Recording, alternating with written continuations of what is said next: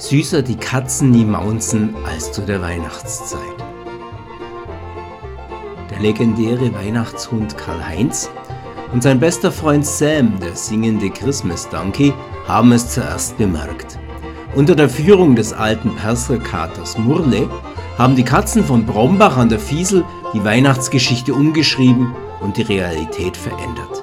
In allen Bibelausgaben ist plötzlich zu lesen, dass neben dem Jesuskind die hübsche kleine Kuschelkatze Isabella gelegen hat.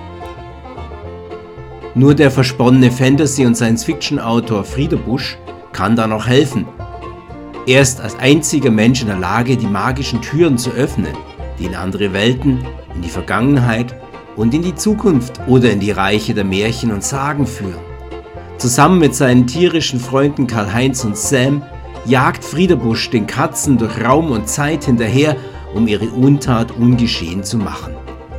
Nach haarsträubenden Abenteuern, mit einem schwerterschwingenden Helden, einem feuerspeienden Drachen, einer schönen Weltraumschmugglerin und römischen Steuerbeamten, erreichen sie endlich am heiligen Abend das Galiläa des Jahres Null.